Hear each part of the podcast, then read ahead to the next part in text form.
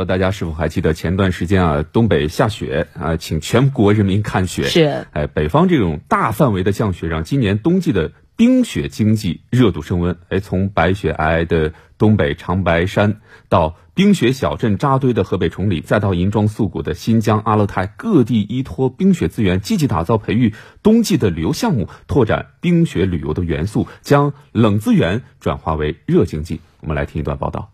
连日来，新疆各地滑雪场迎来众多游客。在做好疫情防控工作的前提下，各滑雪场对游乐设施、雪道设备、配套餐饮区等进行提升改造，最大限度满足游客滑雪需求。我们这个周末，呃，预计的游客量呢，单日游客量可以达到将近四万人左右。那游客量上来了，我们的疫情防控措施也是进一步的加强。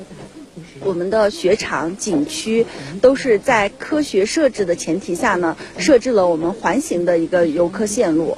为迎接新雪季的到来，吉林省三十二家滑雪场完善疫情防控措施，规定游客入场时需扫码测温，并提供十四天的行程轨迹。此外，吉林还投入上千万资金发放冰雪消费券，推出门票减免、消费打折等二十八项措施，推动冷资源向热经济转换。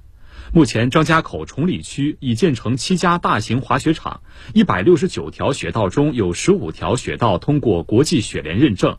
雪季开启，众多滑雪爱好者在这里驰骋雪上，感受滑雪运动的魅力。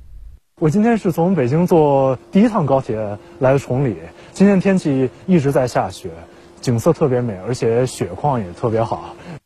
数据显示，二零一八至二零一九冰雪季。中国冰雪旅游人数达到二点二四亿人次，收入约为三千八百六十亿元，冰雪旅游维持快速增长势头。同时，更多的滑雪场正在新建落成投入运营。截至目前，中国已有超过四千八百家经营范围包括滑雪的企业，其中五百七十六家滑雪相关企业为二零二零年新增企业。